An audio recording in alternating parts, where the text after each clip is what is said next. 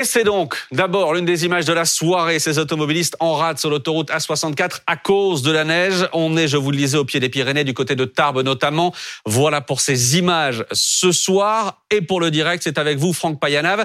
Euh, on, vous retrouve, Franck, euh, à proximité de camions qui n'ont plus le droit de rouler ce soir. Oui, une circulation euh, fermée euh, depuis un petit peu moins d'une heure. Euh, vous le voyez juste derrière moi, on est à la sortie Tarbes-Est. C'est ici que les camions doivent sortir obligatoirement. La traversée de la zone encore enneigée n'est pas possible pour eux à l'heure où l'on se parle. Alors les automobilistes, eux, peuvent continuer à circuler, mais la traversée de cette zone doit durer environ 1h15 d'après Vinci Autoroute, alors qu'habituellement, il faut deux à trois fois moins de temps plus à l'ouest du département des Pyrénées-Atlantiques, du côté de la côte basque, on nous signale des orages de grêle avec un accident Là encore, l'autoroute est fermée dans ce secteur. Autant dire que la pagaille va être euh, présente ce soir et dans les prochaines heures. En effet, Météo France annonce de nouvelles chutes de neige dans la nuit. Merci à vous, Franck Payana, en direct avec nous ce soir dans 22h max. Et bonsoir, Sophie Posa. Oui, bonsoir. Merci d'être avec nous en direct. Vous êtes directrice de cabinet de la préfecture des Hautes-Pyrénées. Quelle est la situation euh, à l'heure où nous nous parlons? À l'heure euh, où je vous parle, la situation est, gérée et très claire puisqu'il n'y a plus de personnes. Enfin, la circulation est très fluide sur euh, sur la 64. Bon, euh, quand on voit les automobilistes qui sont restés coincés et qui nous ont signalé notamment ces, ces, ces problèmes tout à l'heure, on parle de combien d'automobilistes et qu'est-ce que vous prévoyez pour les heures qui viennent? Parce que visiblement, il y a un autre épisode neigeux qui arrive. Oui, tout à fait. On a eu un premier épisode neigeux où on avait anticipé la situation puisqu'en effet, on avait interdit le trafic, enfin la zone sud, en fait, interdit le trafic poids lourd. Et donc, il y avait un blocage des poids lourds euh, sur euh, le département 31 avant le péage de l'Estelle et du côté, en fait, du 64, puisque nous sommes entre les deux départements, le département des Pyrénées-Atlantiques et le département de la Haute-Garonne.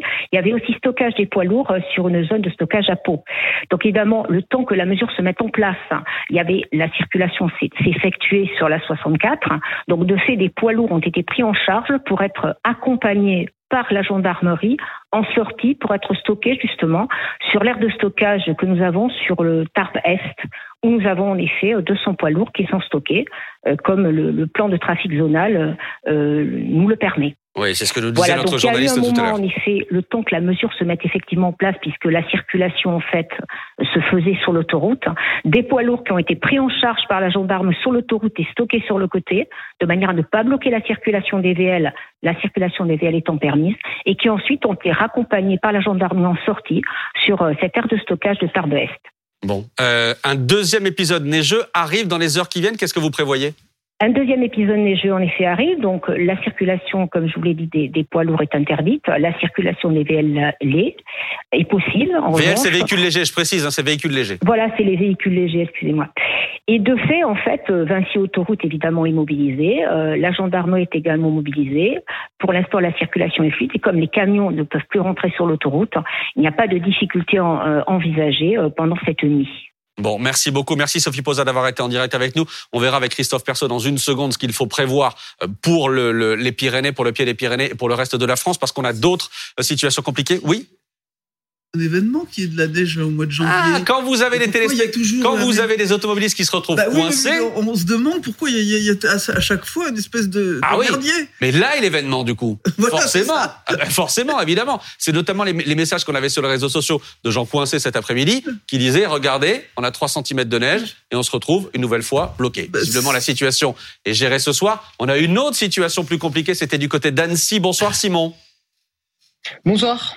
Visiblement, chez vous, vous êtes lycéen euh, à Annecy. Euh, visiblement, chez vous, c'est le verglas qui vous a posé problème aujourd'hui.